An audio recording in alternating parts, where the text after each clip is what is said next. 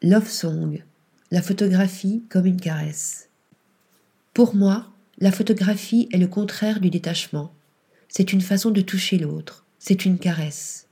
Cette magnifique définition de la photographie, en forme de déclaration d'amour signée Dan Goldin, est une belle entrée dans l'intimité des scènes amoureuses présentées à la Maison européenne de la photographie. La photographie comme une caresse, joli programme. Caresse du regard, plus immortelle que celle de la main, caresse de la peau transposée dans le grain du papier, caresse de l'âme flottant dans un regard perdu ou éperdu, s'abandonnant ou s'abîmant dans une étreinte, se repliant sur elle-même, en son sein ou s'agrippant à des mains. Corps levés, corps alanguis, corps meurtris, corps offerts, corps promis, corps consommés, Voici les corps photographiés à travers le prisme déformant de l'amour ou du désir.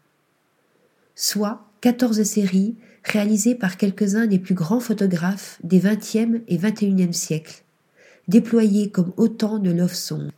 S'inspirant de la ballade de Nan Golding, l'exposition est en effet conçue comme une compilation musicale que l'on offrirait à son amant.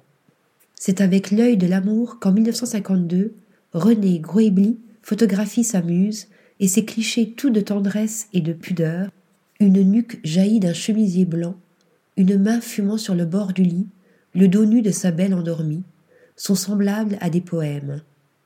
Si j'avais été écrivain, je serais probablement allé au café le plus proche pour écrire des poèmes d'amour. Pour moi, les photographies montraient juste que je l'aimais.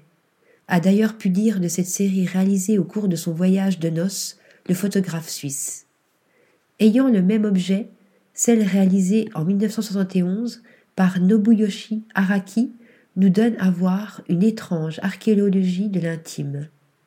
Bien que puisé dans son roman personnel, son voyage sentimental opère une étrange distanciation avec son sujet transformé en autofiction, comme si le thème amoureux avait conduit le photographe japonais à une réflexion sur l'essence même de la photographie en tant que mise en scène mise en scène érotique du désir, mais aussi de la perte et du passage du temps, dont la froide frontalité nous met face à nos propres inassouvissements touchant par cette mise à nu au plus profond de l'intime.